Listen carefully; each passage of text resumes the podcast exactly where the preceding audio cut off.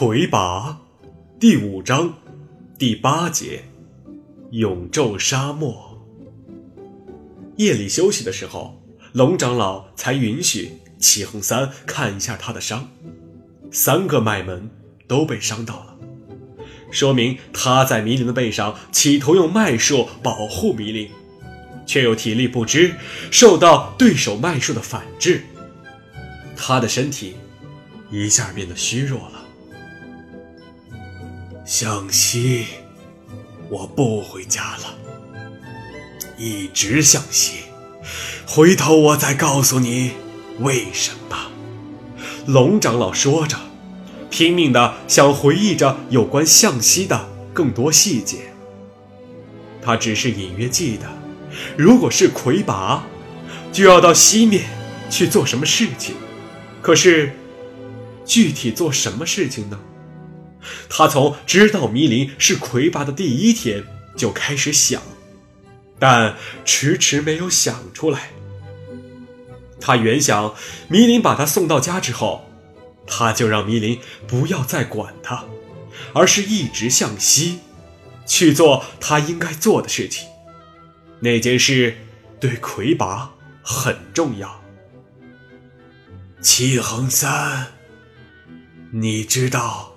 在西面，有什么事情是魁拔一定要做的吗？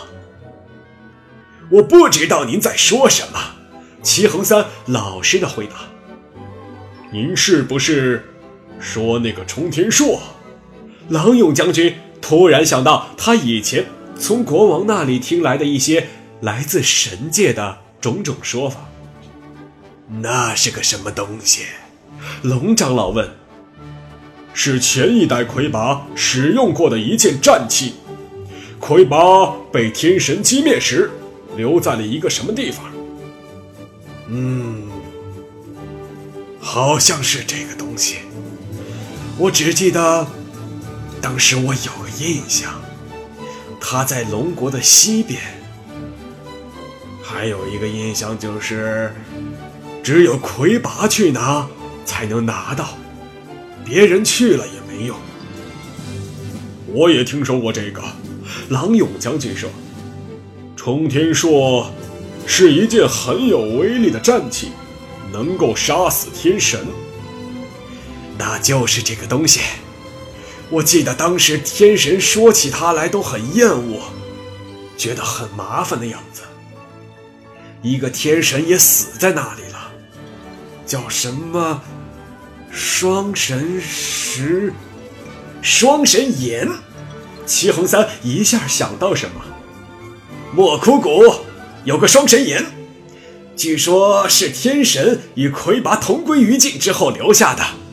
那确实是在西边，可能就是那个地方。去一次就知道了。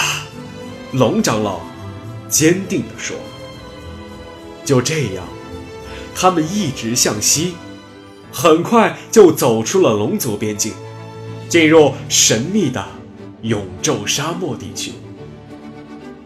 永昼沙漠的神秘之处有二：一是那里有一个特别的曲径，能够折射出天界的原点之光，虽然很微弱，但对地界而言，是只比太阳弱四成的亮度，相当于雨雪天的。白天的亮度，它从来没有真正的夜晚，因而有永昼之称。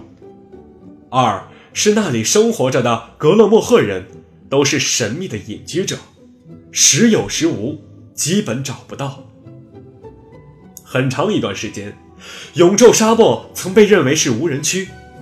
第二次魁拔战争之后，天神才发现了此地也有人居住。经过人种学鉴定，他们就是古代消失了的，被称为格勒莫赫人的后代。他们已经完全适应了沙漠环境，可以仅靠一点点枯草就维持几天的生存，与祖先在生理结构上有很大的不同。这些格勒莫赫人隐居于永昼沙漠地下，不被外人所知。偶尔会有极少数年轻的族人到其他国家去游历一下，一般以看相、算命、催眠等等这样的神秘术为生。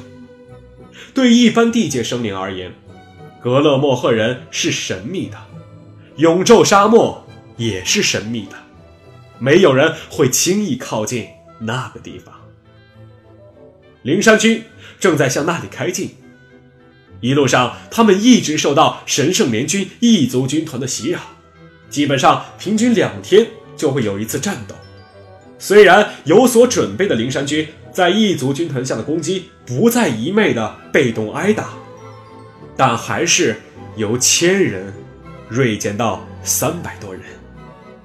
进入沙漠之后，战事有所减少，这是由于战场在沙漠，异族军队不得不每隔一段时间撤离休整，然后再杀回来。龙长老的身体越来越差。保护龙长老越来越成为灵山军的重担。抛下我吧，我不跟着走了。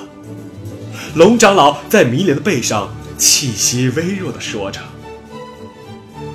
死对我是一种解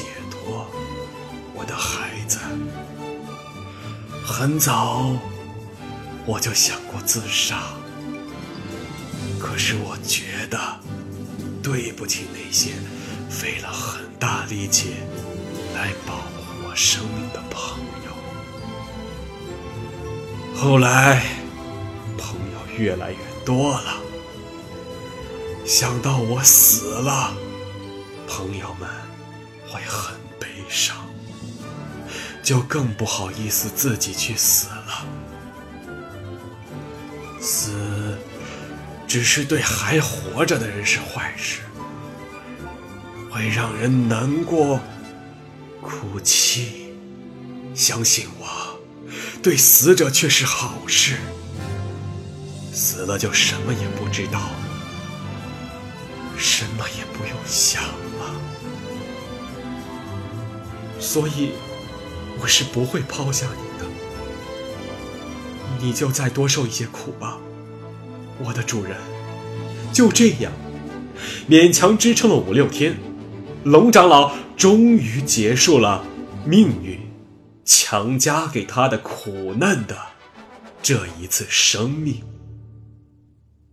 龙长老临死前最后的话是：“我要走了，我的孩子，让我摸摸你的脸。”我从来没见到过你啊，野瓜的香味儿。